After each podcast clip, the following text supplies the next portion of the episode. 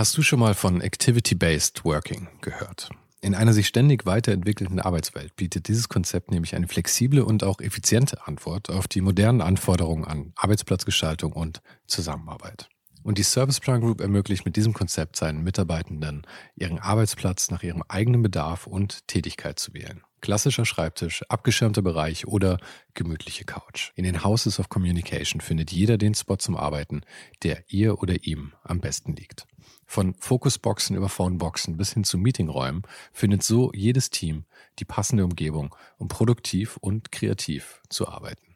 Dieses Konzept, das sicherlich wegweisend ist, wurde bereits erfolgreich in den Houses of Communication in München, Hamburg und Berlin eingeführt und wird auch schon an weiteren Standorten umgesetzt. Und wer würde nicht gerne auf so eine flexible Art arbeiten? Also schau mal auf der Karriereseite von Serviceplan vorbei. Den Link dazu findest du direkt hier in den Show Notes dieser Folge. Und vielleicht kannst auch du dann bald schon in den Genuss von Activity-Based Working kommen. Ja, aber willst du mit jemandem arbeiten, wo du die ganze Zeit Bauchschmerzen hast? Da sage ich mir ganz oft, dann habe ich vielleicht lieber zwei, drei Tage frei in der Woche, ist auch schön. ähm, aber ich kann das dann nicht. Ich, ja. Äh, kann, ich kann auch keine Leute um mich drumherum haben, die es nicht ehrlich mit einem meinen. Ja. Da bin ich äh, sehr, sehr konsequent, manchmal vielleicht auch ein bisschen zu krass. Ähm, aber das ist mir super krass wichtig, dass ein Vertrauen in der Sache drin ist, ähm, dass man auf einer Augenhöhe miteinander arbeitet und dann entstehen die besten Produkte und dann brenne ich auch. Also wenn ich merke, dass der Kunde total Bock hat, vertraut und ähm, dann sprudel ich auch. Dann kann ich irgendwie gefühlt zehn Tage durcharbeiten, ja. weil ich denke, ich will jetzt ein richtig cooles Produkt äh, machen. Hi, du hörst ohne den Hype. Eine Serie von Gesprächen mit Menschen aus allen kreativen Bereichen. Sven Jürgensmeier spricht jede Woche mit aufstrebenden Talenten, etablierten Kreativen und Legenden wie Stefan Sargmeister, Paula Scher oder Erik Spickermann über ihr Leben, ihre Arbeit und die Dinge, die sie gerade so beschäftigen. Und das eben ganz ohne den Hype, der sie sonst oft umgibt. Also, abonniere den Podcast am besten jetzt gleich und verpass nie wieder eine Folge.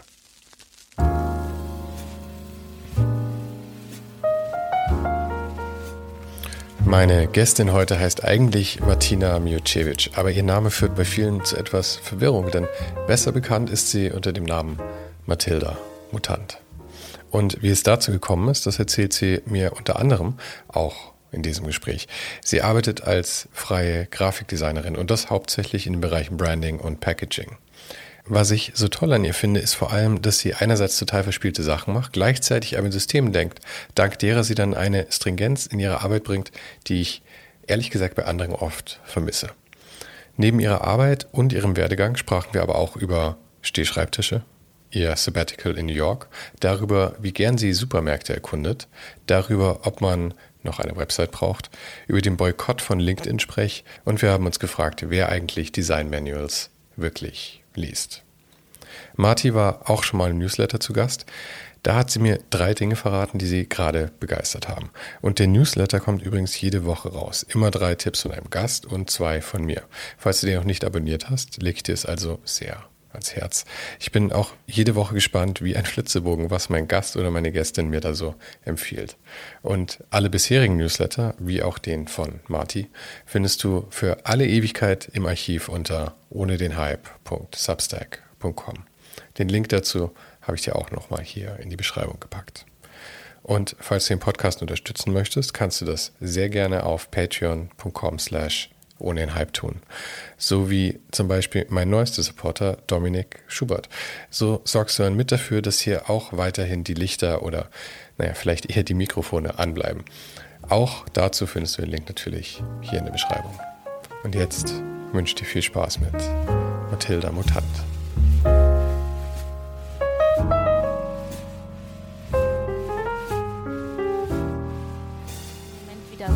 Erhaschen, wie er vorher war, ne? Nee, absolut ja. unmöglich, ja. Deswegen ist auch immer mein, mein, mein, mein Albtraum wert, dass das ganze Gespräch nicht drauf wäre. Weil wenn es ja. die ersten paar Minuten sind, meine Güte, muss man ja. nochmal anfangen.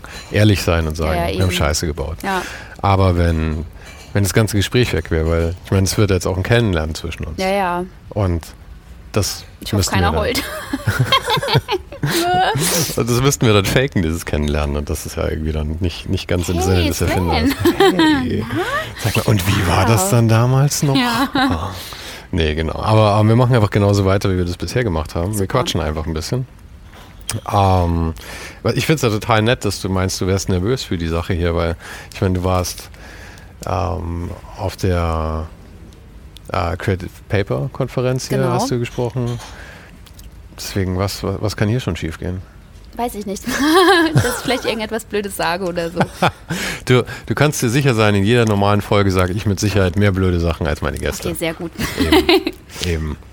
Ähm, wie, wie bist denn du, wie hat das bei dir alles angefangen? Du hast mich eben gefragt, was ich studiert habe. Und ich habe ja gesagt, ich bin ja, ich bin ja um, unehrenhafter Schulabbrecher, aber äh, du hast ja tatsächlich auch studiert, oder? Genau, also ich bin, ähm, ich hatte Kunst-LK damals in der Schule tatsächlich gehabt, Aha. hab's geliebt und habe eigentlich immer gedacht, ich werde irgendwann in die freie Kunst gehen. Mein Traum war es eigentlich immer nach Wien zu gehen und ähm, wirklich freie Kunst zu studieren. Und dann habe ich gedacht, okay, das kannst du deinen Eltern nicht antun. Wir hatten, wir hatten so einen mega coolen äh, Kunstlehrer damals gehabt Terpitan und er hat mit uns irgendwie, ich glaube, so pro Halbjahr immer so verschiedene Bereiche ausprobiert, wie Architektur, Grafikdesign und noch so ganz, ganz viele andere Sachen. Und ähm, als ich dann quasi den Abschluss gemacht habe, habe ich mir gesagt, gut, ich nehme so ein halbes Jahr Zeit und ähm, habe dann überlegt, okay, Kommunikationsdesign zu studieren, weil eine Freundin von mir das machen wollte. Ich hatte aber überhaupt gar keine Idee, was es ist. Ich dachte dann, ich werde dann irgendwann so Rewe-Heftchen oder sowas gestalten. Ich weiß auch heute noch nicht so genau, was es eigentlich war. Was ist das Ziel von einem Kommunikationsdesign-Studium? Ja, ich habe gedacht, okay, man kann irgendetwas Kreatives machen und hat zwischendrin überlegt, vielleicht mache ich sowas wie Kinderbuchillustration. Das war ja alles noch super mega mhm. frei.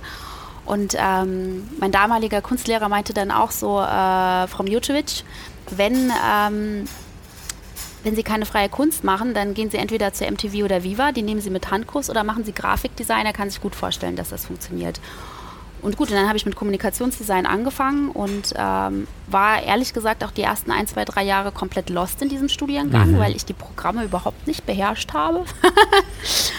und äh, wusste auch noch nicht so wirklich, ob es das für mich ist, weil ich eigentlich auch ähm, überlegt hatte, ja, wie eben gesagt, Kinderbuchillustratorin zu werden, aber das war es dann auch irgendwie nicht und hatte dann ein Praktikum gemacht bei Ogilvy damals mhm. in der Werbeagentur, weil ich dachte, ah, vielleicht werde ich Werberin oder sowas. Fand ich aber auch ganz grausig, aber was mega, mega gut an dem kompletten Praktikum war, dass sich Zeit für uns genommen wurde, die Programme zu erlernen. Das heißt so Illustrator, InDesign, Photoshop, alles. Und ich bin dann quasi nach diesem Praktikum, ich wusste, okay, in die Werbung will ich auf gar keinen Fall, das ist überhaupt nicht meine Welt. Bin aber dann wieder zurück ins Studium und habe die ganzen Programme beherrscht. Das heißt, alle mhm. Ideen, die ich in meinem Kopf hatte, konnte ich dann auch auf einmal auch umsetzen. Ähm, aber du musstest das eigentlich außerhalb der Schule lernen erst. Ja, also wir hatten halt irgendwie so Einführungen gehabt. Wir waren ja auch der erste Bachelor-Jahrgang damals gewesen und ähm, ich weiß nicht, also kannst ja nicht auf einmal alle Programme lernen, dafür brauchst du ja halt auch irgendwie diese Zeit und niemand ja, hat die ja. Zeit, sich mit dir da hinzusetzen. Und als ich damals noch studiert habe, war das auch nicht wirklich YouTube-Tutorials ja, oder so. Wann waren das? Wann hast du studiert? Ähm, ich habe angefangen 2007. Mhm. Genau, 2007 und habe 2012 dann den Master auch gemacht. Bin auch in Mainz geblieben, also ich habe an der Hochschule in Mainz studiert. Und genau, und mit 23 habe ich mich auch nach dem Bachelor noch nicht so weit gefühlt, dann raus in die Berufswelt zu gehen, habe den Master angehangen und ähm, genau. Also eigentlich nur, weil du noch keine Lust auf Arbeiten hattest? Oder? Ich hatte schon Lust auf Arbeiten. Ich habe auch während ähm, des Studiums auch in einer kleinen Agentur in Wiesbaden gearbeitet. Und das war halt auch noch schön, weil du dann halt die ganzen Prozesse auch so mitbekommen hast. Mhm. Was ist Marketing? Wie funktionieren Briefings und alles das, was du an der Hochschule nicht erlernst. Auch vielleicht Preisgestaltung ist ja wahrscheinlich auch, dass du mal. Ja, das habe ich nicht so mitbekommen. Mhm. Ähm, aber trotzdem so alles so drum und dran mhm. war das total schön, ähm, als Freelancerin dort zu arbeiten, weil du so Einblicke bekommen hast. Mhm. Was ist ein Moodboard? Äh, wie werden Präsentationen gemacht? Äh, wie nervös sind denn irgendwie alle so kurz vor Kundenpräsentationen? Und das war total schön, weil ich dort einen Einblick bekommen habe und dann aber auch diese ganzen Programme auch irgendwie weiter lernen konnte und auch diese ganzen Prozesse äh, weiter mitbekommen habe. Und dann habe ich meinen Master gemacht und habe äh, während Bachelor und Master immer eigentlich in Teamwork gearbeitet und äh, dann war der Master vorbei und ich dachte so, okay, gut, ich nehme so ein bisschen Zeit, um meine Mappe irgendwie zu machen und bin dann äh, durch Facebook in die Selbstständigkeit reingeschlittert und hatte überhaupt gar nicht äh, den Plan gehabt, in die Selbstständigkeit zu gehen. Und hatte dann wieder angefangen mit Illustrationen, weil das hatte ich so während des Studiums abgelegt, dachte, okay, da gibt es viel bessere, das ist so gar nicht, äh, geht nicht. Und habe dann mit Illus wieder angefangen, hatte das bei Facebook damals so gedroppt und äh, ja, und hatte dann so die ersten kleinen Aufträge bekommen. Magst du hier nicht einen Flyer machen? Wir brauchen für unseren App Hasen. Und dann hat sich das irgendwie so Schritt für Schritt so entwickelt. Und dann habe ich gedacht, okay, cool. Ähm, und habe dann gedacht, okay, vielleicht probiere ich jetzt dieses erste Jahr und hatte dann noch in der Agentur in Wiesbaden noch ein bisschen gearbeitet und bin dann in eine größere Bürogemeinschaft reingekommen, weil vorher aus dem WG-Zimmer ausgearbeitet. Mhm. Und äh, war in der Bürogemeinschaft, da waren zum Beispiel auch Ramon Heindl, Evelyn Dragan äh, und noch ganz, ganz viele andere weitere Kreative. Und das war so total schön, weil wir ähm, einfach so eine kleine selbstständigen Familie halt hatten, weil alle waren auf dem, auf dem gleichen Level, alle waren am Anfang, alle haben sich gegenseitig unterstützt und gegenseitig zugehört. Und meine ganzen anderen Freunde, die schon in der Festanstellung waren, die hatten gar nicht dieses Gefühl gehabt und haben auch gar nicht dieses Verständnis gehabt, warum quält die sich jetzt so durch die Selbstständigkeit durch. Und ich hatte halt so meine kleine Masterdart-Family und das war halt mega, mega schön. Und ähm, genau, und dann habe ich gedacht, okay, dieses erste Jahr ist jetzt vorbei, ich habe überlebt. und dann heißt es ja immer, es gibt ja diese magische Zahl 3, also das ist ja diese, wenn man diese drei Jahre der Selbstständigkeit überschreitet, dass man es dann irgendwie gepackt hat. Ja, wo, woher kommt das? Ich weiß es du? gar nicht. Ich weiß, ich, ich weiß drei Jahre scheint mir sehr willkürlich. Ja, irgendwie. ist vielleicht auch einfach so eine schöne Nummer. Alle guten Dinge sind drei.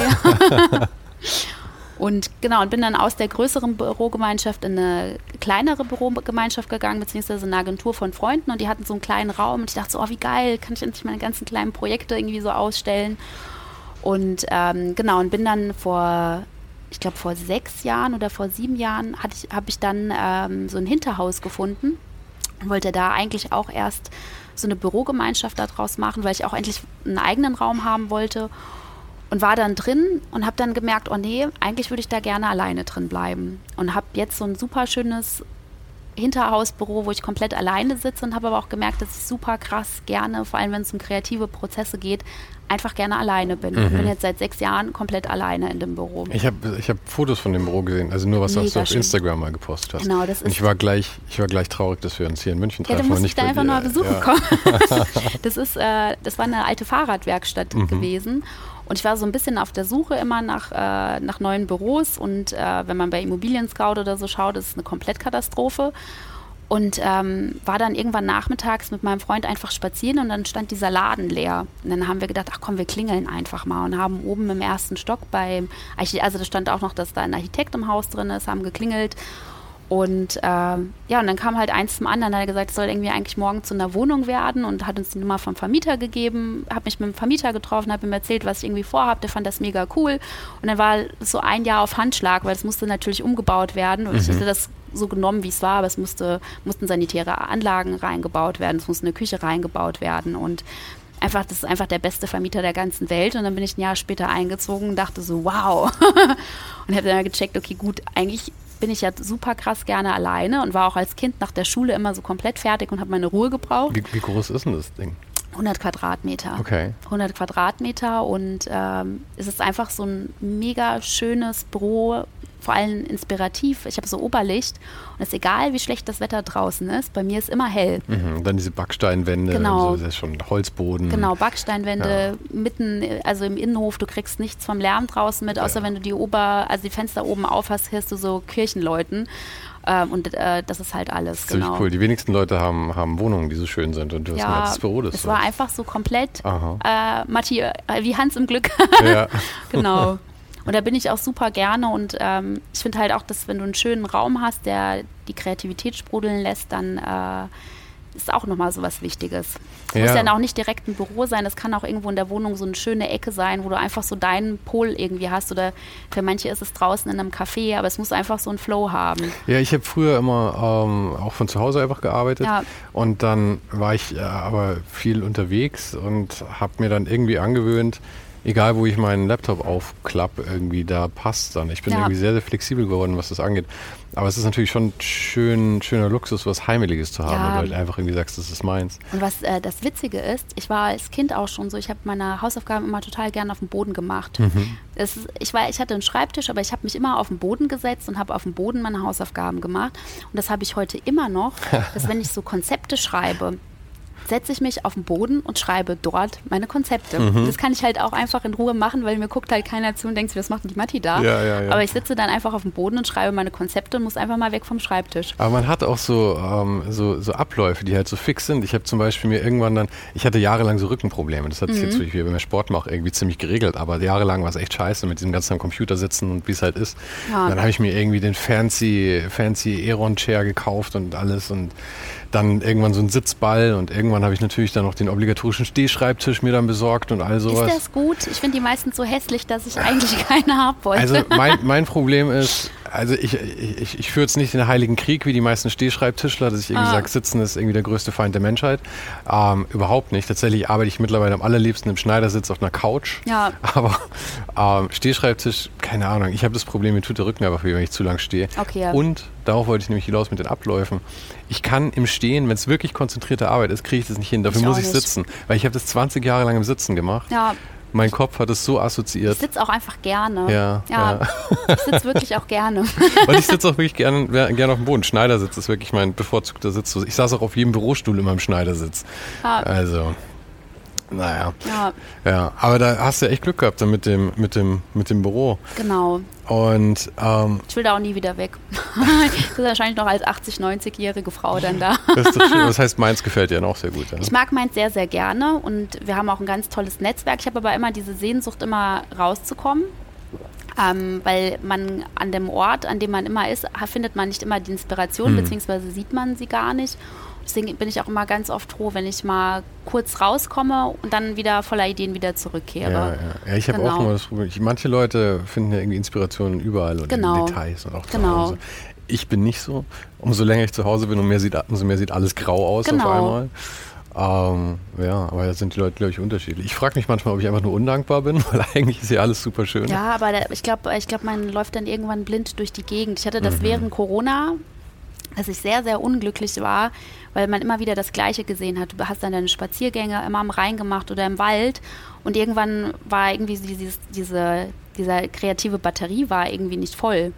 Und deswegen hatte ich mich dann auch entschlossen gehabt, als es sich dann wieder so beruhigt hatte, dass wir, ähm, dass ich auch nach zehn Jahren Selbstständigkeit mir mal eine Pause gönne und so drei Monate so ein kleines Sabbatical mache und dann sind wir drei Monate nach New York gegangen. Mhm habe mir dann auch so einen kleinen Traum erfüllt und da war ja komplett an Inspiration. Ich glaube, meine Batterie ist jetzt gefühlt für zehn Jahre voll, aber das hat so gut getan, dass du, keine Ahnung, täglich das Haus verlässt. Ähm, immer wieder was Neues findest, egal ob es irgendwie im Supermarkt war, im Museum war oder dich einfach in einen Café setzt und Leute beobachtest, liebe ich auch. Ja. ja. Und für deine Arbeit ist ja gerade, dass du so visuellen Input kriegst, wahrscheinlich ja. sehr wichtig, weil ich meine, was du hauptsächlich machst, ist jetzt, ich sag selber, was, was, was machst du hauptsächlich heute? Mm, also ich mache sehr, sehr viel unterschiedliche Sachen. Ich glaube aber, Fokus hat sich so in den letzten Jahren, das hätte ich auch nie gedacht, äh, in den Bereich Branding entwickelt mhm. und mache sehr viel Packaging. Ähm, auch irgendwie, das kam auch durch die, äh, die, ersten Kunden, die ich irgendwie hatte, kamen aus dem Weinbereich.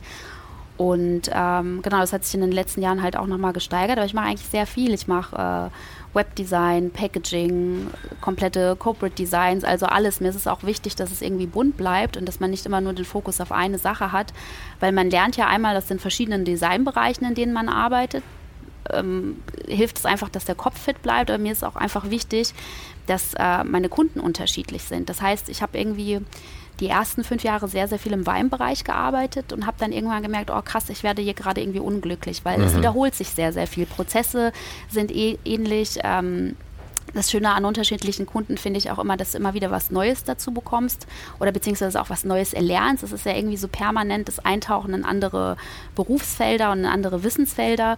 Und dann war irgendwann bei mir so der Punkt, wo ich gemerkt habe, okay, hier, hier komme ich irgendwie nicht weiter, obwohl es Haupteinnahmequelle bei mir war. Ja, das ist ja die schwierige Sache dann, weil genau. man könnte auch, also es wäre ja die einfachere Methode, dass man sagt, ähm, ich habe mir jetzt hier mein Nest gemacht und jetzt genau. reite ich es aus. Ich bin jetzt die Weinexpertin. Ja, ja. Und das könnte, also finanziell wäre es wahrscheinlich die bessere Entscheidung. Genau, und ich war richtig, richtig krass unglücklich und das hatte ich auch an der Konferenz, ähm, auf der Creative Paper Konferenz ja auch erzählt gehabt. Ich bin, wenn ich in den Urlaub gehe, ist so mein aller, allergrößtes Hobby sind Supermärkte. Ich mhm. bin dann wirklich so für drei bis vier Stunden lost, weil ich finde, in Museen und in Supermärkten kriegst du die Kultur des Landes irgendwie immer am allerbesten gespiegelt. Und du siehst, wie mutig ein Museen Land ist. und Supermärkte. Museen und Supermärkte. Ich würde die Museen komplett rauslassen. Ich würde sagen, Echt? nur in Supermärkten. Hey, Museen sind, Kunst ja, sind trotz, so international aber trotzdem, irgendwie. wie kuratiert wird, wie, wie so, wie, wie der, die Durchgänge durch die Museen sind und mhm. so weiter. Also ich finde das, Museen und Supermärkte sind so meine Hobbys. Ja, lustig. Aber meinst du wirklich, Museen haben auch so, so, so kulturelle Einflüsse, ja, so starke schon. dann? Auf jeden Fall. Ja? Ich habe immer ein bisschen das Gefühl, das bei... Das ist ja auch immer der, der, der, auch vor allem je kleiner ein Land ist, das ist ja der Stolz des Landes. Das stimmt, aber ich habe ein bisschen den Eindruck, wie, also zum Beispiel die Skate-Szene ja. ist überall auf der Welt die Skate-Szene. Also ja. die ist so ein Land für sich quasi ja. irgendwie. Und ich finde, Museen sind auch so ein bisschen, oder diese ganze Kulturbranche, mhm. ähm, die ähneln sich schon sehr stark. Also ich finde, ähm, oder auch Bibliotheken, irgendwie hat sich da so eine Sprache ergeben, dass eine Bibliothek in New York hat meist eine ähnliche Gestaltung wie eine in Tel Aviv mhm. oder so. Meinst du nicht? Hm, aber ich gehe ja auch in viele unterschiedliche Museen. Ich gucke mhm. mir dann ja nicht nur irgendwie zeitgenössische Kunst an, sondern ganz, ganz viele andere okay. Sachen auch. Also ich gucke dann auch, gerade wo wir jetzt in New York waren, hatte ich so eine Liste mit Museen gehabt, wo ich überall hin will. Und dann gucke ich, dass es halt nicht nur irgendwie mhm. zeitgenössische Kunst oder Design ist, sondern die Inspiration kriegst du ja gerade, wenn du in, keine Ahnung, Folkart-Museum gehst und dann mhm. halt ja, siehst, okay, ja, okay. Äh, wie crazy, nicht so schön, aber trotzdem halt inspirierend äh, mhm. äh, sind denn die Sachen halt auch. Aber das heißt, du gehst ja. tatsächlich nicht in die, in die äh, großen Weltmuseen dann in dem Fall, also wie jetzt irgendwie. MoMA fand ich ganz grauenvoll. Whitney, ja, Whitney war ich, das ist eins meiner Lieblingsmuseen. Da war ja auch die Biennale, als wir dort waren, aber äh, MoMA äh, fand ich Grausam. Grausam.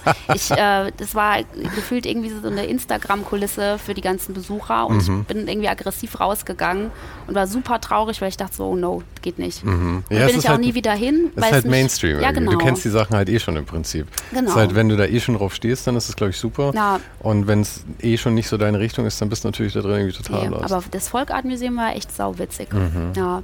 Und Supermärkte sowieso ich bin da immer komplett lost, um nochmal zurückzukommen auf das Weinthema. Ich bin vorher immer zielgesteuert auf die Weinregale ge gesteuert und geguckt, okay, was machen die anderen, mhm. was kann man den Kunden irgendwie zeigen, weil das ist ja auch immer ganz schön zu sehen, was machen die anderen Länder, beziehungsweise wie sehen die Kapseln aus, wie sehen die Etiketten aus, einfach um Inspiration mhm. mitzubringen. Und hatte dann irgendwann, hat einen Urlaub in Kalifornien gemacht und war im Whole Foods oh, Mekka. und ähm, haben die gutes Design auch? Oh, ja? das ist das ist brutal. Die USA. Das ist also nicht wie hier, wenn du in Basic gehst. Nee, nee gar Weil nicht. Weil ist ja das Pendant eigentlich, oder? Whole Foods zu Basic. Basic kenne ich gar nicht. Basics ist hier um die Ecke tatsächlich. Ist halt so, da gibt es halt nur so, nur so Gesundheitsnahrung okay. im Prinzip. Nee, das ist doch Whole Foods, oder? Nee, genau, Whole, genau, Whole Foods mhm. ist eigentlich so, so ein recht äh, Ökomarkt. Also mhm. Also eigentlich auch gar nicht Öko, weil das ist einfach so gefühlt so ein Packaging Paradise. Okay. Und das finde ich halt in den USA auch super krass, weil du merkst, ähm, die haben diesen Mut, die haben keine Angst, jetzt zu sagen, so, okay, wir haben jetzt hier ein Produkt und wir bilden jetzt nicht die Erdbeere ab, weil die Erdbeere drin ist, sondern probieren ganz, ganz neue Sachen aus. Und wenn du als Grafiker da reingehst und dann siehst du das Papier, die Veredelung, die neuen Formen, die Farben und einfach das komplett anders gedacht wird, dann denkst du so, oh mein Gott, warum machen wir das denn nicht? Mhm. Und in Deutschland ist man immer so, der deutsche Konsument möchte dies, der deutsche Konsument möchte ja, das. Ja, ja, ja, und deswegen. Genau. Äh, Aber das ist total lustig, weil das war genau das, was ich mir immer gedacht habe bei den Sachen von dir, dass ähm, aber vor allem jetzt, wo ich mich mehr damit beschäftige, weil mir auch immer mehr klar geworden ist, ich war vor zehn Jahren in einer total ähnlichen Situation wie du. Ja. Ich habe für ähm, auch so Kunden aus allen möglichen Bereichen was gemacht. Ja. Und ähm, ich habe aber, glaube ich, nie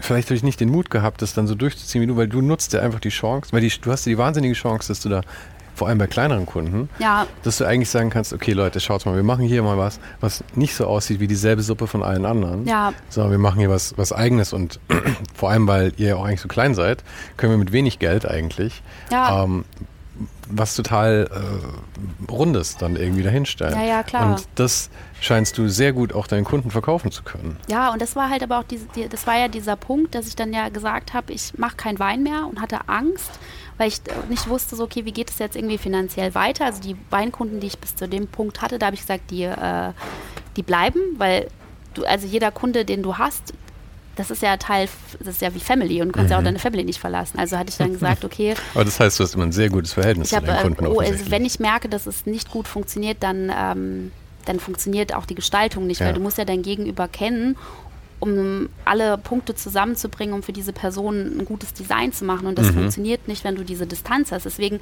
wäre zum Beispiel Agenturarbeit nie was für mich, wenn du als Gestalter nie den direkten Kontakt zum Kunden hast, weil du musst dein Gegenüber kennen, ja. du musst wissen, wie dein Gegenüber tickt, damit du weißt, wie bringst du alles zusammen, dass dein Kunde glücklich mit dem Produkt ist, weil das ist so ziemlich das Wichtigste, was passieren muss. Aber hast du das Gefühl, du gestaltest für den Kunden oder für das Produkt? Weil ich, ich habe häufig das Gefühl gehabt, dass ich meine, du bist ja die, du bist der Profi, du bist die Expertin, ja. Die kommen zu dir für die Gestaltung. Mhm. Und ähm, ich sage meinem Klempner ja auch nicht, wie er den Rohrbuch machen soll, weil ich habe keine Ahnung. Allerdings ist natürlich immer das Problem, dass die meisten Kunden, die zu Designern kommen, das Gefühl haben, dass sie sehr wohl eine Ahnung haben und irgendwie mitreden können, weil sie, sie haben ja Geschmack. Also ja. können sie offensichtlich auch sagen, wie es ist. Und ich denke mir halt, ja, du hast Geschmack, vielleicht deine Wohnung einzurichten, aber das heißt ja nicht, dass sich das übersetzen lässt jetzt auf dieses sehr spezielle Design, ja. das du da machst. Also vielleicht ist das ja auch ein Stück weit Vertrauen, den die Kunden in dich reinlegen, weil sie zu dir kommen, weil mhm. sie was anderes haben wollen. Aber ich finde es auch immer wichtig, dass man den Kunden einfängt und zuhört, was der Kunde möchte und dann die Wünsche bzw. die Ideen, die du als Gestalter hast, auch mit einfließen lässt. Aber was mir wichtig ist, ist, dass der Kunde zufrieden ist. Also ich, ich begleite ihn in diesen Prozess oder sie. Ähm, aber ähm, mir ist es wichtig, dass der Kunde das Gefühl hat, okay, Gestalterin hört mir zu und bringt irgendwie alles zusammen, weil wenn der Kunde unzufrieden ist, ich aber am Ende ein Produkt habe, mit dem ich zufrieden bin, dann bringt mich das ja nicht weiter. Aber bist du, bist du mal in die Situation gerutscht, wo es eben umgekehrt war? Der Kunde war zufrieden, aber du hast dir gedacht, okay, ist halt einfach scheiße, ich habe es jetzt einfach nur so gemacht, dass er zufrieden ist? Mm. Oder sie? Vielleicht kompromissmäßig, aber eigentlich, ähm, ich glaube, zu 95 Prozent nicht. Mhm. Aber es gibt 5 Prozent eben. Ja, yes, die, die gibt es auch. Die zeigt aber das man sind dann nicht. die, wo genau. Ah, okay. Ja, ja, ja. Genau, die zeigt man Und von dann nicht. Aber dann, dann merkt, du dich dann auch als genau, Kunden wahrscheinlich. Da merkt man dann halt auch, dass das Zwischenmenschliche nicht funktioniert, dass ich dann mhm. vielleicht auch als Gestalter nicht äh, die Gestalterin, als Gestalterin, die, nicht die Gestalterin bin, die der Kunde auch haben möchte. Mhm. Aber dann ist das okay. Weißt du noch, wann wie lange nachdem du angefangen hast zu arbeiten, das war, dass du das erste Mal zu einem Kunden gesagt hast, das funktioniert nicht mit uns? Hm. In etwa? Ich glaube, es sind immer so schleichende Prozesse. Mhm. Bisschen wie wenn eine Beziehung auseinandergeht. Genau, es ist auch, glaube ich, ganz oft so Enttäuschung oder wenn du merkst, okay, ähm, du wirst ähm, nicht ernst genommen oder wirst ausgenutzt oder Ehrlichkeit ist auch bei mir so ein Punkt, wenn man merkt, okay, Ehrlichkeit ist hier nicht mehr, dann bin ich eigentlich sehr, sehr konsequent, dass ich mhm. dann mich so rausschleiche. Weil genau. Mir ging es immer so, dass äh, auch wenn ich gemerkt habe, dass es mit Oder ich meine, im ersten Gespräch, im Erstgespräch kriegst du das ja auch ganz oft mit, ob ja. die Kommunikation passt. Ja, ich fand es genau. auch, auch immer sehr einfach ja. oder relativ einfach zu sagen, irgendwie, ähm, wenn man sich kennenlernt, dass man irgendwie sagt, okay, mhm. ich glaube, das funktioniert nicht. Und dann sagt man halt irgendwie, ja, ich glaube, ich bin vielleicht nicht der Richtige ja. dafür oder sowas in der Art. Ähm, aber wenn man schon mit jemandem zusammenarbeitet und dann halt irgendwann nach einem Jahr merkt, hey, okay, ich mache es irgendwie nur für die Kohle, mich nervt es eigentlich total. Ja. Aber dann ist ja der schwierige Punkt, wenn man, äh, oder ich hatte häufig dann die Sorge, äh, ich muss den, den, den Kunden oder die Kundin ja auch wieder ersetzen mit ja. was anderem. Und dann ist irgendwie so, oh, die Angst, kriege ich nochmal einen Auftrag, kriege ich die Kohle rum ja, aber sowas. willst du mit jemandem arbeiten, wo du die ganze Zeit Bauchschmerzen hast? Da sage ich mir ganz oft, dann habe ich vielleicht lieber zwei, drei Tage frei in der Woche, ist auch schön. ähm, aber ich kann das dann nicht. Ich, ja. Äh, kann, ich kann auch keine Leute um mich drumherum haben, die es nicht ehrlich mit einem meinen. Ja. Da bin ich äh, sehr, sehr konsequent, manchmal vielleicht auch ein bisschen zu krass. Ähm, aber das ist mir super krass wichtig, dass ein Vertrauen in der Sache drin ist, ähm, dass man auf einer Augenhöhe miteinander arbeitet und dann entstehen die besten Produkte und dann brenne ich auch. Also wenn ich merke, dass der Kunde total Bock hat, vertraut und ähm, dann sprudel ich auch. Dann kann ich irgendwie gefühlt zehn Tage durcharbeiten, ja. weil ich denke, ich will jetzt ein richtig cooles Produkt äh, machen. Aber ich genau. sehe es genauso. Ja. Es ist, ähm, äh, es ist halt nur die, die, man muss manchmal kämpfen gegen diese Angst halt, weil ich meine, jeder ja. hat, glaube ich, so ein bisschen so eine Existenzangst vielleicht irgendwo als Selbstständiger. Ich meine, bei manchen Leuten läuft es zwar irgendwie von Anfang an gut, bei anderen strugglen irgendwie mehr, aber. Wenn ich überlege, ich frage mich auch, wie ich die ersten zwei, drei Jahre überlebt habe. Also so direkt wie hast du denn? Wie hast du die äh, ersten zwei Jahre Keine überlebt? Ahnung, ich bin ja direkt aus dem Studium irgendwie raus und äh, man hat ja immer sehr, sehr begrenztes Budget. Und dann habe ich mit der Selbstständigkeit angefangen, hatte so gefühlt so im Monat dann so 100, 150 Euro mehr und dachte so, wow, ich bin richtig reich. und das hat sich dann so Schritt für Schritt tatsächlich die letzten Jahre aufgebaut. Mhm. Ähm, aber ich glaube, dadurch, dass ich quasi nach dem Studium reingerutscht bin und eh nicht viel Geld ähm, hatte, war das für mich dann nicht so schlimm. Es kamen natürlich dann so Sachen dazu, dass dann die Krankenversicherung auf einmal mehr war oder dann diese 100 Euro Büromiete dazu kam. Aber man hat das irgendwie gemeistert und mhm. ich glaube, dass ich heute, wenn ich jetzt in einer Festeinstellung wäre, dass es für mich viel, viel schwerer wäre zu sagen, so okay, ich gehe jetzt wieder zurück. Aber das, da ich halt durch Studium bei wenig angefangen habe, war es nicht schlimm, sondern wenn ich ja. dann 100 Euro mehr hatte, habe ich gedacht, oh Mann, geil. Aber das, genau das ist auch ein Punkt, den ich auch vielen ja. Leuten immer sage, weil, weil bei mir auch viele immer gesagt haben, es ist so mutig, dass du dich selbstständig gemacht hast und so.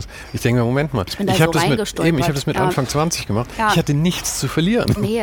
Das ist halt was anderes, als wenn du das mit 45 machst und du hast irgendwie zwei Kinder und musst deinen Ehemann finanzieren oder sowas. Also ich bin da wirklich komplett so reingestolpert. Es fing mit Facebook an und dann habe ich auch nie Zeit gehabt, eine eigene Webseite zu machen weil ich mich da auch doch, immer so also schwer... Ich, ich ja. habe das Gefühl, nach der ganzen Zeit boykottierst du es eigentlich mittlerweile mehr nee, wahrscheinlich, also oder? nee, nee, nee. Ich habe ähm, tatsächlich dann irgendwann mal eine gemacht. Mhm.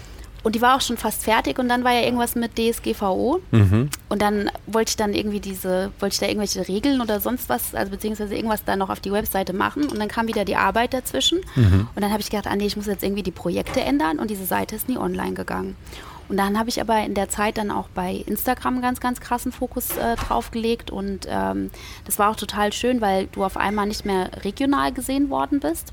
Und Instagram finde ich auch so sehr viele ähm, äh, Mauern so durchbrochen hatte. Du hattest irgendwie im Gegenzug zu Facebook hattest du so die direkten Kontakt zu den Leuten und bist viel schneller in den Dialog gekommen. Und ähm, ja, und dann habe ich gedacht, okay, cool, Instagram ist immer sehr, sehr nahbar für die Leute. Es ist sehr, sehr aktuell. Man kann ähm, die Zuschauerinnen auch ähm, mit in die Prozesse mit reinbringen und ja, und dann habe ich einen Fokus auf Instagram gelegt und dann sind jetzt zehn Jahre ins Land gegangen und ich habe immer noch keine Website. Aber ich finde das auch sehr charmant, weil ich finde, einerseits ist es äh, tatsächlich irgendwie so, die steckt ja auch eine Aussage drin, so ein bisschen ich habe es gar nicht nötig, eine Website zu haben. Nee, das würde ich nicht nee, sagen. Nee, nee, aber was auf, ich aber ich glaube, das lesen Leute da rein und ich glaube, das ist durchaus gut, weil die sehen ja deine Arbeit. Ja? Und ähm, ich, das, das, das Schlimmste ist ja, wenn die Leute das Gefühl haben, du hast sie nötig. Ja? Um, also. Aber ich finde das auch so schwer, weißt du, ich habe mich zum Beispiel auch so super krass schwer getan, wenn du auf so Design-Websites gehst und dann stehen da so Texte, äh, Designstudio Mathilda Mutant ist ein interdisziplinäres ja, Studio ja, ja. in den Bereichen so und so und hat für die und die und die Firmen gearbeitet. Du brauchst doch immer dieselben fünf Schlagwörter drin. Ja, und dann, ich, und dann schäme ich mich so, weil ich denke, so das bin ich ja gar nicht. Und immer in der dritten Person natürlich. Genau, in der, immer in der dritten Person. Wir. Genau, wir. Aber das ist ja bei mir auch nochmal mit dem Namen ja auch nochmal was Witziges. Ich heiße ja eigentlich Martina Miocevic. Und dann kam ja dieses Mathilda Mutant dazu, also es fing damit an, Martina Mijocevic bin ich geboren, kam in die Grundschule, wurde nur noch Matti genannt. Keiner wusste mehr, woher kommt Matti. Wurde ich dann angefangen, Mathilda zu nennen. Dachte so, okay, gut, gefällt mir eigentlich ganz gut. Hatte im ähm, zweiten Semester ein Referat über Mutanten im Design gehalten. Das war damals diese Studieverzeichniszeit. Weißt du, mhm. kannst du dich noch daran erinnern, wo alle nee, ihren echten Namen äh, umgewandelt hatten? Nee. Hattest du nicht? Nee, hatte ich. Dadurch, dass ich nicht studiert habe, war ich in, dem, in okay. diesem Netzwerk nicht so okay. drin. Und dann habe ich mich in Mathilda Mutant umgenannt und sau viele Leute dachten, ich heiße wirklich Mathilda Mutant und bin Französin. Mutant, ja. sehr gut. und als ich dann mit der Selbstständigkeit anfing, wusste ich auch nicht, okay, wie nenne ich mich jetzt und habe Martina Miocevic, Schrägstrich Mathilda Mutant mich genannt und hatte ganz viele Anfragen gehabt, wo es dann hieß, liebe Frau Miocic, liebe Frau Mutant, wir würden Sie gerne für diesen Auftrag ähm, be be beauftragen. Und ich so, hä, ich bin doch nur eine Person. Und ich glaube, das hat es mir halt auch erleichtert, ja, weil die Leute ja. immer dachten, wir seien zu zweit, die mhm. Mutant und äh, Miocic. Und ähm, als ich dann ins neue Studio, also ins neue Büro dann gezogen bin vor sechs Jahren, habe ich dann ein Designstudio Mathilda Mutant umgenannt, dass es ganz klar ist und äh, die Leute sagen trotzdem immer noch gerne, liebe Frau Mutant. Mhm. Ja, aber äh, also ehrlich gesagt, mich, ich, dein Name hat mich auch monatelang verwirrt. Was okay. was, äh, eben Ist ja auch gut. Martina, Marti, Mathilda. Ja, ich habe auch, ich ja. auch jetzt regelmäßig, äh, gebe ich, wenn ich irgendwie dein Instagram suche oder irgendwas noch irgendwas von dir suche, gebe ich regelmäßig jetzt Martina Mutant ein, weil ja. sich die Sachen gemischt haben jetzt in meinem Kopf.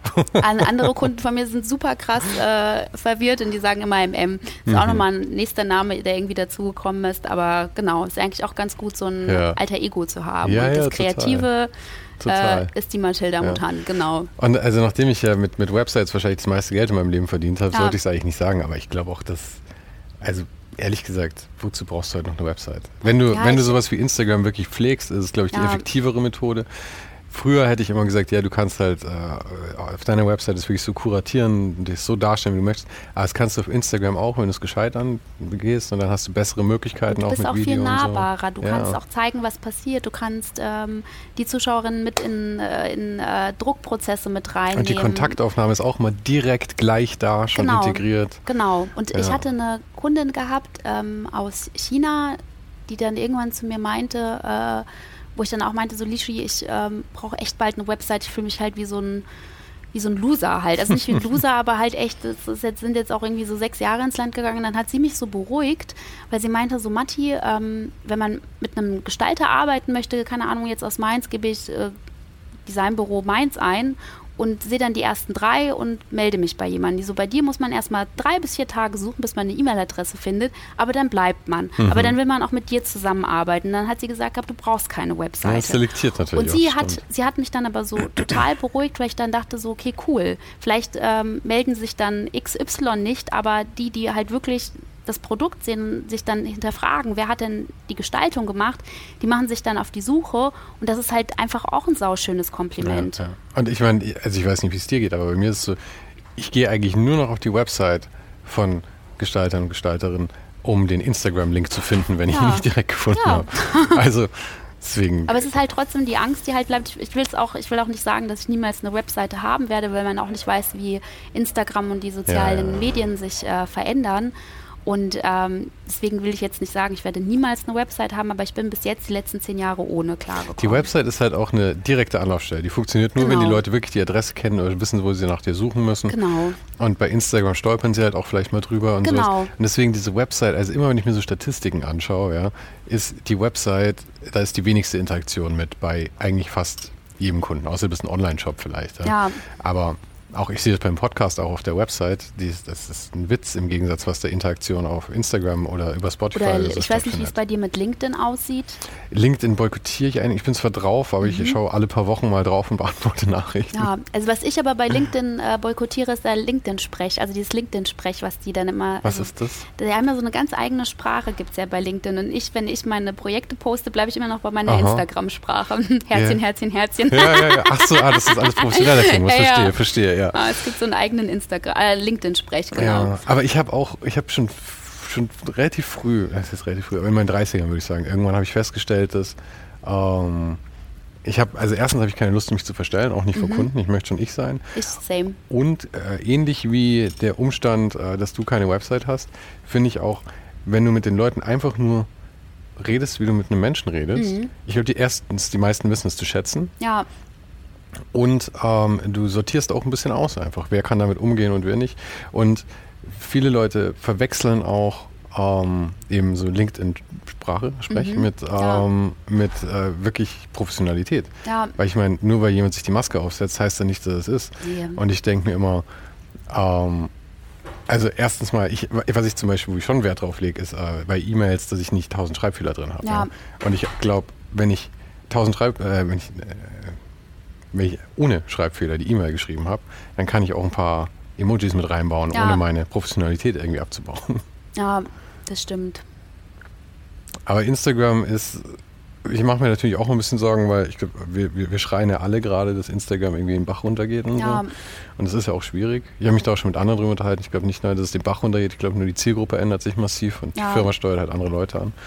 Aber es ist natürlich, wenn man dann da so seine Connections drüber aufgebaut hat, schaut man da natürlich mit ja. etwas Sorge dann drauf. Ja klar, und man weiß auch nicht, wie sich entwickelt und auch gerade mit mit äh, den Re Videos und den Reels. Ich bin kein Mensch, der in die Kamera spricht. Mir ist es immer super wichtig, dass einfach meine Arbeit oh, spricht. Das, das müssen wir aber nachher auch noch kurz machen. Bitte? Das müssen wir aber nachher auch noch oh kurz Gott. machen. ähm, aber mir ist es einfach wichtig, dass, ähm, dass meine Arbeit gesehen wird und dass jemand das Produkt oder das Design sieht und sagt, oh, mega, wer hat das gemacht? Mhm. Und nicht, dass man sagt, äh, Mathilda Mutant, cool, aber was hat die denn eigentlich gemacht? Also hm. mir ist immer wichtig, dass meine Arbeit immer im Fokus steht und deswegen habe ich auch so ein Problem, in die Kamera zu sprechen oder mich auch sau oft zu zeigen, obwohl die Leute es interessiert, wer die Person dahinter ist. Mhm. Aber ich habe wirklich ein Problem. Ich meine, du hast es gerade beim Fotografieren gemerkt, ich hasse es, fotografiert zu werden. Gut, aber da bist du jetzt auch nicht, nicht die Einzige, oh. die das so geht, natürlich. ah. Aber ich meine, mit so Videos kann man es ja auch anders angehen. Also zum Beispiel, wer ich finde, macht es sehr gut, ist, ähm, der ich auch im Newsletter bei Chiam Tamti, wenn ich mich jetzt gerade nicht irre, wahrscheinlich sage ich den Namen gerade falsch, ähm, aber der zeigt wahnsinnig viel so Prozesse immer, so ganz mhm. kurz, zu schnell zusammengeschnitten, ja. irgendwie von ein paar, irgendwie, wie er halt gestaltet. Und ja. das finde ich auch total gut. Ich glaube, der hat damit wahnsinnig viele neue Follower ja, bekommen in kürzester sehr, Zeit. Ja, ja, super. Ja. Cool. Und ich meine, nachdem du, du hast ja schon gesagt, die Prozesse eben zu zeigen, ist mhm. ja schon mhm. auch auch Schön. einfach, wenn ein Produkt irgendwie ankommt und du holst es aus der Kiste ja, raus ja, und zeigst, ja. und das ist ja gerade das Schöne, du kannst dann äh, Veredelung zeigen oder wenn irgendetwas leuchtet, das kriegst du ja ganz oft in der Fotografie oder wie du etwas durchblätterst, kriegst du das nicht mit und das freut die Leute ja auch und das inspiriert ja auch viele, weil viele sich denken, oh krass, man kann ja natürlich auch so und so etwas mhm. machen, man kann die und die Farben benutzen und ähm, das ist halt auch schön, das zu sehen, dass die Zuschauer auch an so Sachen interessiert sind. ZuschauerInnen. ja. Aber ähm, das Produkt für dich, äh, für das dich, glaube ich, sehr viele jetzt kennen, ist ja wahrscheinlich äh, Jokolade, nehme ich an. Das war ja wahrscheinlich so das ähm, Marketing fähigste irgendwie, oder? Mm, das und äh, Walter Konfisserie auch sehr das viel. Das ist vielleicht mein Lieblingsprojekt Echt? von dir. Oh, hätte ich dir was mitbringst. Ah, ich habe ja, apropos, ich habe dir auch was mitgebracht. Ich liebe ja Linda Zerwakis im Podcast Gute Deutsche. Den habe ich komplett durchgesucht während okay. Corona beim Puzzeln. Und sie hat nämlich so ein mega, mega gutes Ding. Die hat sich mal Geschenke mitbringen lassen. Aha. Und da ich ja vom Balkan komme und immer, wenn ich zu Besuch bin, auch immer etwas mitbringen ähm, ähm, also beziehungsweise ich habe das im Blut immer was mitzubringen, habe ich dir hier was mitgebracht. Oh, Dankeschön. Ähm, ich nehme an Vino, ja? Ja, aber du musst ah. mal gucken. Ich wusste erst nicht, was ich dir mitbringen sollte. Dann habe ich gedacht, ich will ja auch keinen Kunden besonders hervorheben, also bringe ich dir was mit, was ich selbst gemacht habe. Selbst gemacht? Ja. Äh, in, ah, in, der Badewanne gestampft, oder wie? Ja, also mit Kunden von mir. Humortrocken. Ich glaube, ich habe das Label habe ich schon gesehen, oder? Ja, ich habe nämlich irgendwann mir gedacht, warum gibt es keinen Wein, der Humor trocken heißt? Aha. Und dann habe ich Kunden von mir kontaktiert, das Weingut Hees und habe gemeint, habt ihr nicht Lust, irgendwie einen kleinen Wein mit mir zu machen? Da hat jemand, ah, dazu würde irgendwie total gut so ein weißer, unfiltrierter passen. Mhm. Und das war die Illustration damals dazu. Ach, es mehrere dann. Genau, also es war die Illu dazu und es ist quasi die Flasche dazu. Und, ähm, ja, vielen, vielen Dank. Gerne. Super schön. Ähm, aber das, äh, das führt mich zu dem, zu dem Konfiserie weiter auch gleich ja. nochmal, weil, wie du sagst, eben dieses Humor trocken, dass du ja. halt eben so einen, so einen Wortwitz machst, Wortwitz machst aus dem, äh, der Eigenschaft des Weins dann ja. auch. Das hast du ja mit angeleiert, auch bei, bei Walter, genau. Oder? und bei Walter war es total schön. Die Caroline Tiedig hat mit ihrem Bruder Philipp ähm, die Konfessorie übernommen. Und sie hatte mich damals angefragt und die hatten erstmal so strukturelle, strategische Sachen, die sie irgendwie sortieren mussten. Also das waren Familienbetriebe, oder? Das war die, die Kids haben das übernommen dann? Nee, die, äh, die haben quasi die Firma übernommen. Ah, okay. Also die, die war vorher in einem anderen Besitz. Ich glaube, die Firma war auch insolvent. Mhm. Ähm, und haben sie übernommen und haben so strukturell erstmal so ein paar Sachen aufgeräumt und dann kam die Caro auf mich zu und hat gemeint, hier, wir würden gerne mit dir Design machen, was uns halt aber wichtig ist, dass das Logo, weil das Logo, was die haben, schon so super schön ist, dass das erhalten bleibt und dann hat sie gemeint, bei mir wäre es wichtig, dass du in die Fabrik kommst, beziehungsweise in die Manufaktur und dir alles mal anschaust. Und dieser Besuch... Das ist ja der Traum, oder? Oh, schon das, allein. Ey, das war einfach so mega. Ich bin da rein und dann meinte sie noch, du darfst auch alles probieren. ich so, oh mein Gott. Und dann läufst du halt wirklich so durch äh, so Schokotunnel, siehst, wie Pralinen gegossen werden und Bisschen das, Charlie in the Chocolate Factory. Oh, total. Und ich glaube, die Walter Konfessorie gibt es seit 1911. Ich will gerade nichts Falsches sagen, also seit 1913, bin ich ganz sicher. Sehr lange einfach. Sehr, sehr lange. Und dann haben wir in alte Regale reingeschaut und haben ähm, in den Regalen noch so alte Stanzformen gefunden, alte Aufkleber mhm. gefunden. Mhm. Und es war wirklich alles vorhanden. Und ähm, Hugo Egon Walter, ich hoffe, dass er so heißt, ähm, der Gründer damals von Walter, ähm, war so ein total humorvoller Mensch. Und dann hat sie gemeint, das wäre ja halt auch irgendwie wichtig, dass das Humorthema auch bleibt. Und Caro hat komplettes Vertrauen in mich reingesteckt. Er hat gemeint, tob dich einfach aus. Aber man weiß ja auch als Geschalter, was immer heißt, okay, tob dich aus. Mhm. Aber ich durfte mich wirklich austoben und ähm, dann haben, sind wir diese Regale durchgegangen und haben in den Regalen so eine alte Stanzform gefunden mit so einem Bären, der sich gerade irgendwie so eine Praline reinhabst. Ich so, ja, wie mega ist das denn? Und dann haben wir quasi diese Stanzform nochmal ins Neue vektorisiert, haben das alte Logo so ein bisschen angepasst, so feintypografisch nochmal verändert, aber nicht, dass man es irgendwie sofort sieht. Und fingen dann mit der Gestaltung an und ich mache dann natürlich erstmal all in und weiß dann, dass ich immer so komplett um 70 Prozent runter reduziert werde, aber besser runter reduziert, weil du kannst es ja nicht später auftoppen. Die so, mega, machen wir alles. Aha. Und dann haben wir bei den Pralinenschachteln uns überlegt, Marzipan-Auslese, Nougat-Auslese, so Matti, finden wir irgendwelche Wörter? Und dann habe ich mich so ein bisschen in das Berlinerische äh, eingearbeitet und dann habe ich irgendwann gedacht, so Marzipan? Marzahn. Ich so, Caro, Marzanipan. Und dann hatten wir auch so vegane Sorten, die hießen dann veganös. Wir hatten Mischpoke gehabt, weil Mischpoke kommt ja aus dem Jüdischen, ist aber im Berlinerischen auch ähm, das Wort für, äh, für Familie. Und das ist dann diese familiäre Auslese, die man hat, die ohne Alkohol ist. Wir haben Etepetete, ähm, das ist dann... Ähm, ähm, mit Alkohol, das ist dann diese feine Auslese, die es dann gibt, und haben quasi die das ist ja ein Traum, wenn man über das, über das einfache Gestalten, ja. das in Anführungszeichen ja. nochmal hinaus darf und dann halt eben auch mal. Ja, und welcher Kunde nennt seine Pralinenverpackung veganös? Ja, ja. Und es hat einfach so mega, mega Bock gemacht. Wir haben jetzt auch viele andere Sachen, äh, die jetzt irgendwie kommen, zum Beispiel. Ähm, gibt es so Pasteten und die haben, nennen wir einfach Ete Pastete. Mhm. Und sie geht halt mit allen Wortwitzen mit, aber es holt auch einfach die jüngere Zielgruppe ab ja. und die ältere Zielgruppe findet das auch super. Und das war halt so ein, so ein Kavum-Prozess. Und ich finde das total schön, wenn Freunde von mir in Berlin sind und an äh, den Schaufenstern vorbeigehen, kriege ich immer irgendwie Bilder. Mhm. Oh, Matti, guck mal, ja, KDW, ja, ja. guck mal, Rosenthaler Straße, oh, geil. und das ist total schön. Und das ist auch ein Projekt, was irgendwie immer weitergeht. Wir haben jetzt auch viele neue, coole Dinge, die jetzt irgendwie bald gedroppt werden. Und ich liebe diese Kundin, ich liebe diese Firma. Das ist auch einfach ein Herzensprojekt. Und ich finde, man merkt, wenn man dieses Vertrauen hat und diese Zwisch das Zwischenmenschliche gut funktioniert, dass einfach alles andere float. Ja. ja. Aber es ist ja auch ein, ein Mischmasch. Ist ja mit Jokolade genauso. Mhm. Die liebe ich auch. Also das sind auch einfach so coole, herzliche Leute und wenn das stimmt, dann flutscht auch einfach alles. Also, aber es bei den äh, mit den mit Mischpoke und sowas ja. dann da drauf, das ist ja äh, ich glaube, oder für mich funktioniert das ja nur so gut, weil deine Gestaltung eigentlich genau in eine andere Richtung geht. Ja. Hast, einerseits hast du ähm, halt diesen, diesen Wortwitz und das sind ja. halt wirklich so, so, so, so, so Punts im Prinzip, ja. aber dann hast du halt eine super cleane Gestaltung, ja die dann halt auch von irgendwie so, äh, also in dem Fall jetzt, ich meine, das kann sich ja jeder mal anschauen, aber halt dann ja. von den Pastellfarben lebt und sowas dann auch.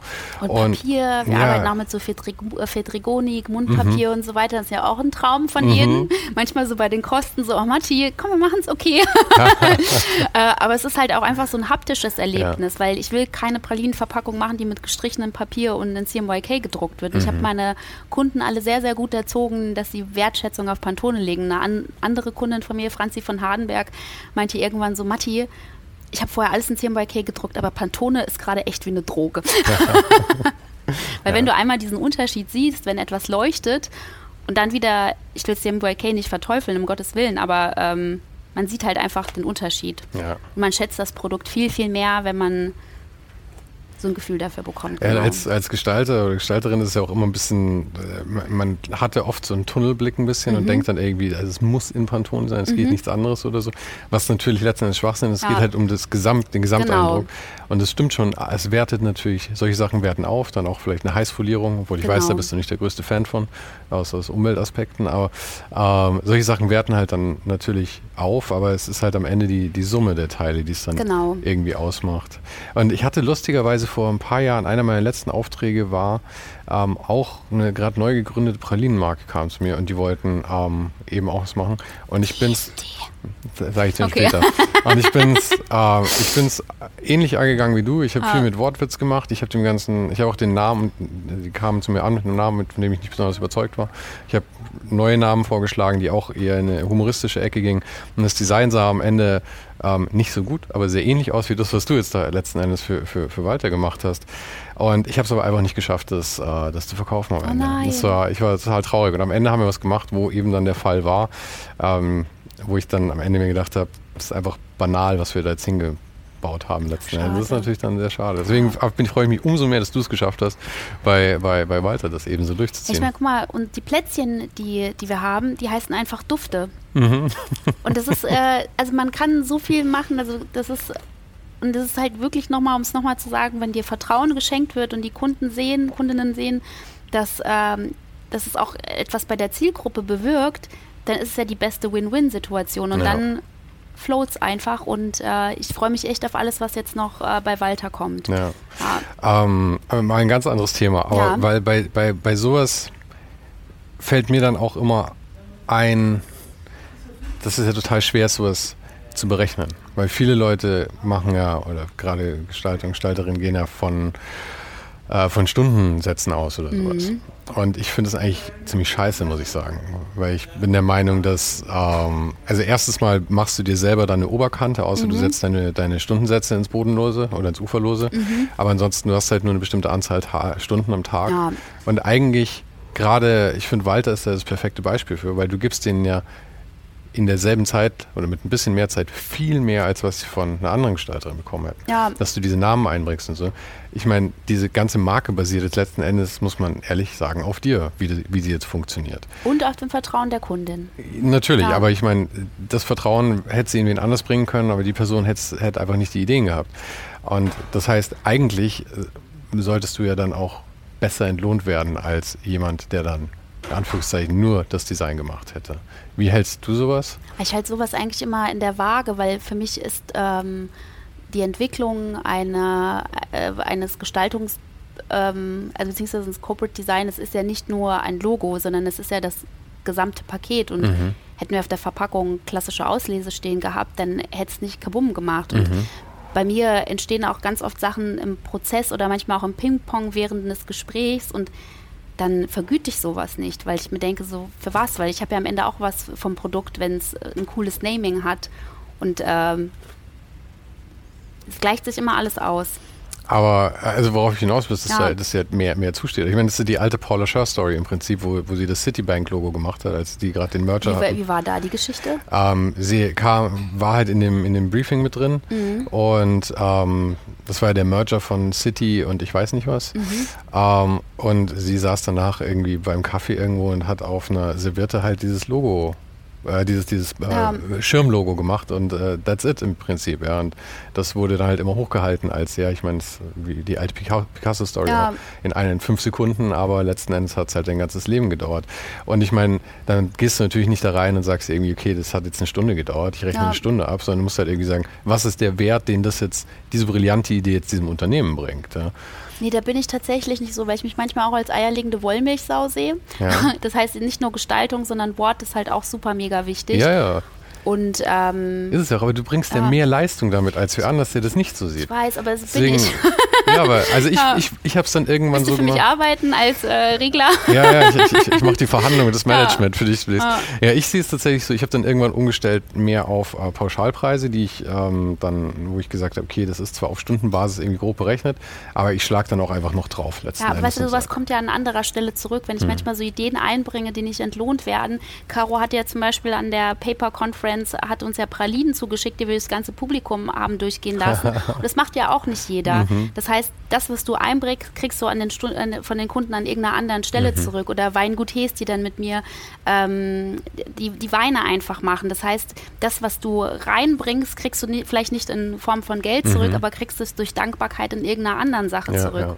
Und Verständnis und äh, in voll vielen Dingen. Deswegen bin ich da nicht so knauserig. Weil, aber das heißt, du rechnest über Zeit ab tatsächlich? Also ich rechne meistens ähm, wenn ich eine Neuanfrage habe, mache ich meistens Pauschalpreise bei der Entwicklung von einem Corporate Design. Natürlich hat man erstmal so ein Erstgespräch, um zu gucken, was für einen Umfang wird es haben. Mhm. Und ähm, sobald das Corporate Design gesetzt ist, danach nur noch nach Stunde. Mhm, okay. Genau. Also immer erstmal Pauschale und danach quasi nach Stunde. Ja, ja, wenn jetzt ja. irgendwie, wenn Walter jetzt sagt, okay, wir brauchen neue Pralinenverpackungen, könntest du mal machen, dann rechne ich nach Stunde ab. Ja. Ja, ja also ich, Also die Basis zu legen ist so ziemlich das, was, äh, was am meisten Zeit einfordert. Mhm. Ich sage ja auch immer, Design ist wie so eine Leihmutterschaft. Du entwickelst mit dem Kunden, ja tatsächlich, du entwickelst mit dem du Kunden ein Baby aus, ja. und du trägst es dann aus und dann gibst du es raus und dann beobachtest du es vom Weiten und denkst, ah, das Kind wird noch gut angezogen oder ah, so fühlt es sich halt an. Ja, genau. Ja, ja. verstehe ich. Ein gutes Bild, gell? Ist es tatsächlich, ist tatsächlich ja. gut. Ist gutes, man äh, brütet das über Monate zusammen aus und dann gibt man es raus in die Welt. Und vor allem, dann ja. schaust du dir an, wie es angezogen wird. Ja, und das ist halt, äh, wenn du manchmal siehst, wenn so selbst was gemacht wird, dann denkt man so, oh, Zuckungen. Mhm, und manche mhm. können es total gut und äh, da denkt man sich, sehr gut angezogen. Ja. Und manche kommen dann aber wieder zurück und sagen, ah, könntest du noch mal gucken, was wir dem Kind anziehen? Okay. aber bist du jemals auf, auf Akquise gegangen oder sind Kunden immer zu dir gekommen? Nee, tatsächlich ähm, noch nie auf Akquise gegangen. Mhm.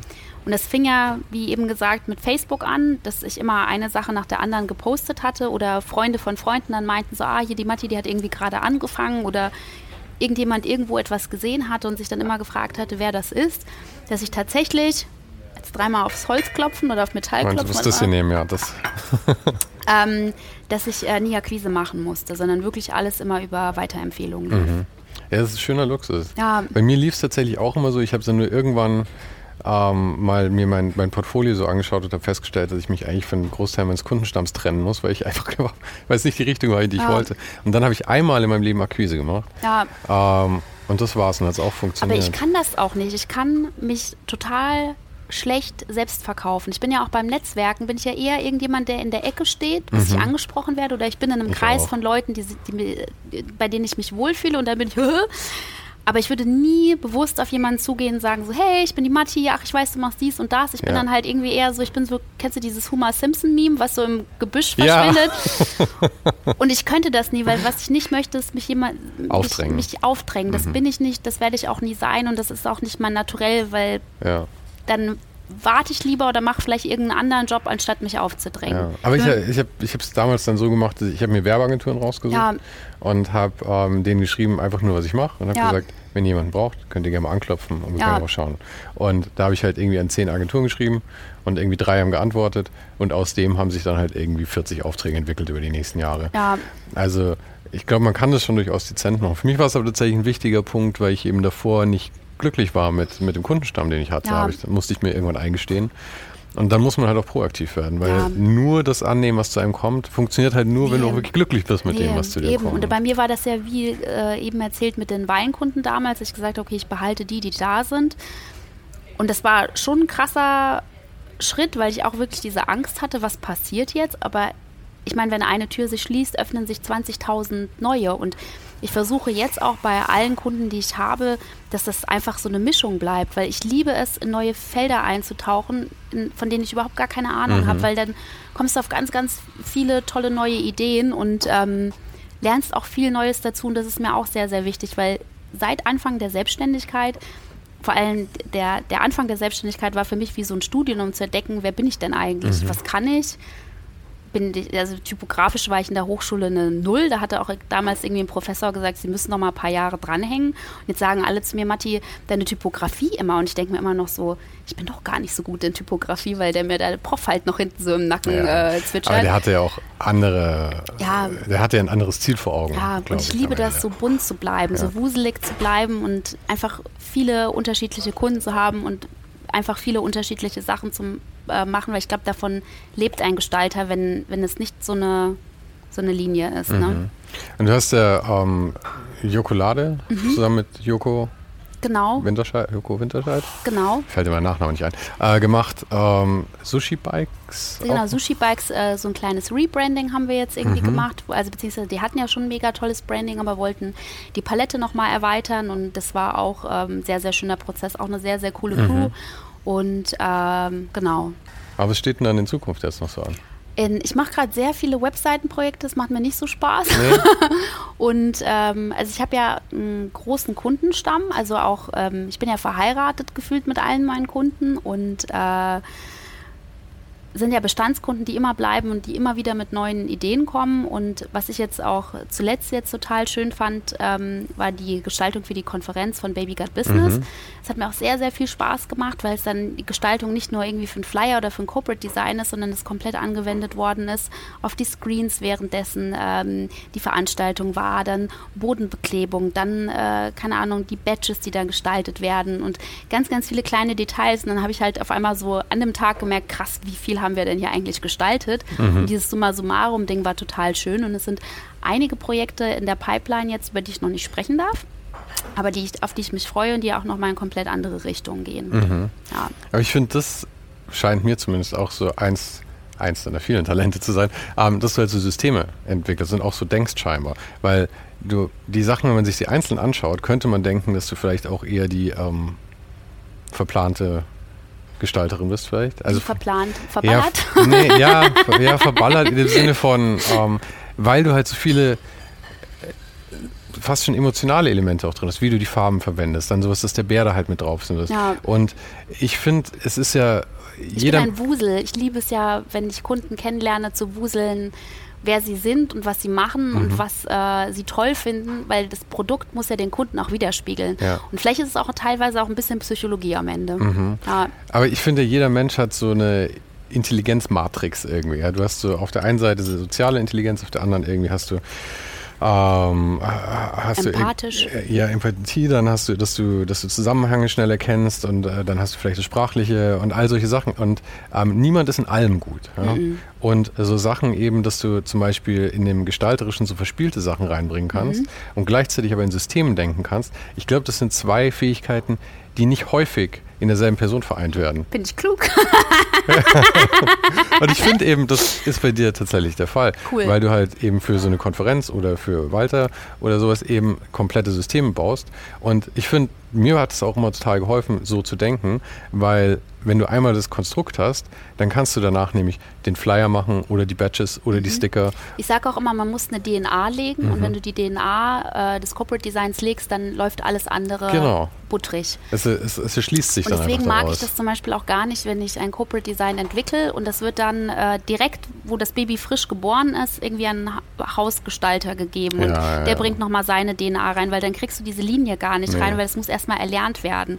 Deswegen mache ich auch sehr, sehr viel gerne halt auch direkt selber und sage, nee, komm, ich mache das jetzt mal irgendwie ganz schnell, baue ich das, weil ich einfach möchte, dass diese DNA, solange es irgendwie noch geht, aus einer Hand kommt. Ja, ja das unterschätzen, das man auch. Ja, das unterschätzen viele, glaube ich. Total. Aber es muss wirklich, damit es halt funktioniert, muss es stringent sein am Eben. Ende. Und du kannst ein Manual von 200 Seiten bauen. Der Gestalter, der am Ende das macht, der bringt nochmal seine eigenen Impulse Ja, und nicht rein. nur das, er liest das Manual vor allem nicht. Ja, niemand liest das Manual. also der Kunde. Ja, sind wir ganz ehrlich, selbst der Kunde nicht. Manuals sind für die Designer eigentlich. Ja. Ich meine, es ja. macht halt mega Spaß, das einmal zu formulieren, ja. aber am Ende wird es niemand jemals nee. komplett lesen. Und ich liebe das, wenn wirklich alles aus einer Hand kommt. Ich meine, ich kann mich nicht ein einteilen, es gibt Martina und Mathilda, ähm, aber ähm, ich ähm, kriege auch immer Zuckungen. ja. ja. Und ähm, war es jetzt so schlimm? Was schlimm? Hier. Nee, war voll schön. Ja. ja. Ich habe auch vergessen, dass ich die Kopfhörer hier auf habe. Ja, schau. Ich habe auch immer Angst, was Doofes zu sagen, aber ich hoffe, es war alles okay. Hm, also vor allem durch meine ganzen Arms und Ums hat man. Ja, ich auch. Tatsächlich habe ich, glaube ich, ganz oft gesagt oder äh. Können wir das rausschneiden? aber ich freue mich sehr, dass du dabei warst. Vielen Dank. Vielen lieben Dank, Sven. Und nochmal danke an Sonja. Ja, Sonja vom Grafikmagazin genau. hat, uns, hat uns zusammengebracht letzten Endes. Genau. Cool. Auf Marti bin ich gar nicht selber gekommen, sondern Sonja vom Grafikmagazin hat sie mir ans Herz gelegt. Und sie hat sie mir nicht nur ins Herz gelegt, sie hat sie mir geradezu aufgedrängt. Und sie hat gesagt, ich muss unbedingt mit ihr sprechen. Und ich bin sehr dankbar, dass sie es getan hat, weil es war wirklich ein Gespräch, das ich sehr genossen habe. Wenn ich auch sagen muss, es hat mich fast rückblickend ein bisschen traurig gemacht, ob der verpassten Chancen, die ich da hatte. Denn wie gesagt, ich war früher in einer ähnlichen Position und sie macht definitiv das meiste daraus, was bei mir nicht der Fall war, wenn ich ganz ehrlich bin. Aber wie jede Woche habe ich zum Ende dieser Folge noch drei Vorschläge für dich. Einerseits ähm, war da Folge 82 mit Paula Scher. Paula ist ja eine absolute Legende in der Designwelt und mir war es so eine Ehre, mit dir zu sprechen. Ich war tatsächlich auch etwas aufgeregt, muss ich sagen. Aber Paula ist einfach die coolste Socke unter der Sonne. Dann war da noch in Folge 31 Marlene Schulz, die Artdirektorin der Zeit. Einerseits sprachen wir über ihren Werdegang, aber andererseits hat sie mir auch noch aus ihrer Jugend erzählt, sagen wir mal, und ähm, von Abenteuern, wie sie zum Beispiel ein Dildo in den Gazastreifen schmuggeln musste. Nicht zu vergessen ist natürlich auch noch die Jubiläumsfolge 50. Die war mit Mike Mere. Mike ist auch absolut eine Koryphäe in der Szene und ich bin sicher, du kennst ihn. Wir sprachen da sehr ausgiebig über seine Designarbeit und wir haben das Kunstthema, das für ihn ja auch eine Riesenrolle spielt, aber noch ganz offen gelassen. Und das kommt vielleicht demnächst nochmal.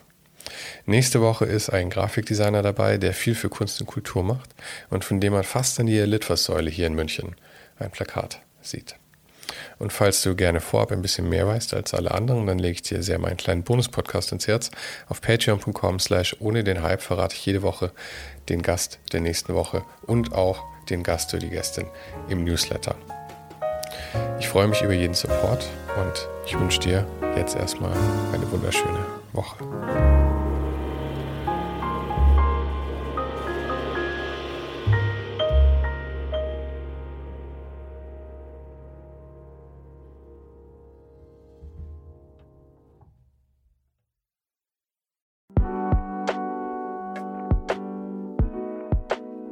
Das war's für heute. Falls du gerade eine von den älteren Folgen hörst, ist es gut möglich, dass du jetzt ein zweites Outro hörst.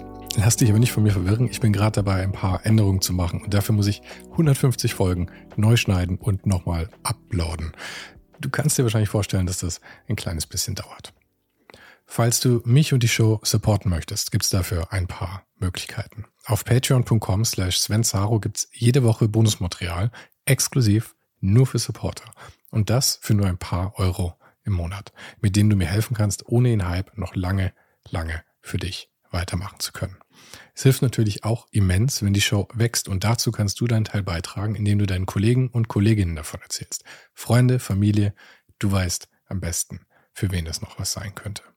Und zu guter Letzt, falls du es noch nicht gemacht hast, bewerte die Show jetzt gleich mit fünf Sternen in deiner Podcast-App.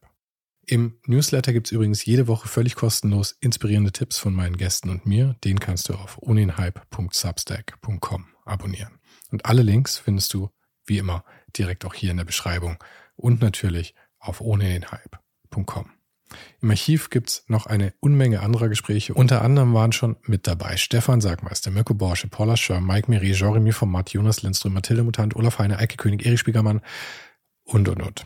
Scrolle einfach mal durch. Wir sind bei über 150 Folgen, wie gesagt. Und um ehrlich zu sein, kann ich selber kaum fassen, dass ich das Glück hatte, mit so vielen inspirierenden Menschen sprechen zu dürfen.